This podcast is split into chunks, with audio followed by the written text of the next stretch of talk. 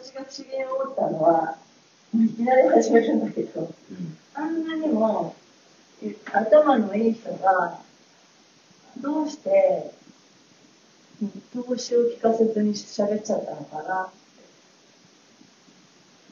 あ、この天罰知ってる？知らない。あ、そうなの？生きてた？わ。え？僕、属性に興味がないんで、何してた？何してた？漫画読んでゲームやってて。属性に興味がないんで、あのね、その域に行っちゃってる人が何だっけな、もうそこに行っちゃうって書いてあったな、な昨日読んでた本にね、うん。あの、もう、それ千人の境地に行っちゃう人は、うん。すべてをもうまるっとしちゃうっていうか、よくわかんないけど。書いてあったな。これ、これ、これね、後でその話はするけれど、そこに書いてあったよ。まあ、じゃあそれ置いといて、だって、誰が炎上しようが何しようが、だって僕には関係ないし、そうそう、その話もちょっとしたいんだけど、興味がない。それに至れるには理由があるとここに書いてあったの。例えば、うーん、ホラー映画を見たときに、えっ、と、すごいキャーとかワーとかなるわけじゃん。うんで、涙をしちゃう人もいるし、共感しちゃう人もいるけれども、どこか人間は、それは虚構だもんって、うん。うん、どっかの誰かの話だし、これは嘘だもんみたいなところがあるからだって。で、でも共感力高い人は、なんかそこの主人公になりきっちゃって、しばらくトイレに行かれないとかって人もいるじゃん。あそうすごいグラデーションがあっていろんな人がいて、で、そこにもうすごく、なんだろうな、それはね、パーソナリティの話なんだ。で、あなたでこれやってみたいんだけど、あの、人のパーソナリティっていうのはさ、ビッグファイブって言われるもの、外交的、内向的とか昔よくやったじゃん。共感性があるとかないとか。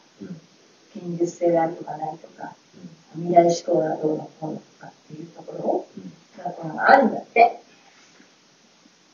ね。うん。で、その自分に合った、あ、これも書いてあるのよ。自分のスピリチュアルに合った物語を作れっていうのは、これからの自分らしく生きるだとしたら、うん。自分らしく生きる先輩として、うん。それは伝えていった方がいいんじゃない？と思って。うん。伝えるのは僕の仕事じゃないから頑張って。そうそうそう。だから今、ラジオの名前も、タイトルも、うん。人間と諦めの人生諸生物で。全部発信しているじゃん。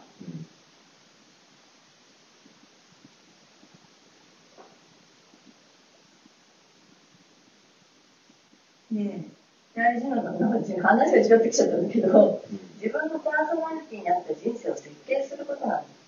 うん。現実の自分と全く異なるパーソナリティの成功を求めていても、全くそれは別人なんだから、いずれ破綻する。うん。それも前言ってたじゃん。成功法則にのっとって、たとえ一度成功したとしても、自分はそのまま続けられないだろうみたいうん。な。そういうこと、そういうこと。ってことは自分をよく分かっているわけじゃん。自分が破綻することが分かっているわけだ。僕はね、ああ、そう。で、それが分かっているから、そこから諦める、そこから逃げるっていうところで、今、成功してる。成功の定義はさ、お金だけじゃないの。自分が痛い自分でいられることによる幸福感みたいなやつ。うん。うん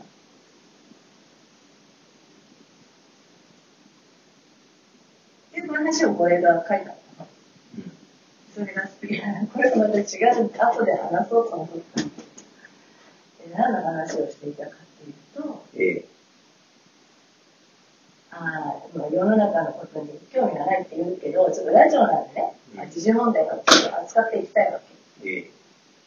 それは、だから、うん、でね、あネタははね、まあ、某有名 YouTuber はい。が、あの、生活保護で生きている人間は死んだしまえ、みたいな。はい。あとはなんだっけ、えー路上ホームレスうん。も俺には必要ないから、うん。まあ、税金を払っていて、この人たちにお金がかかるぐらいだったら自分の猫を助けたい。うん。まあ、あの人たち生きてるだけ無駄じゃんみたいなことを YouTube で発信しちゃったんだって。ら、まあ、あの女、ね、炎上しちゃったと。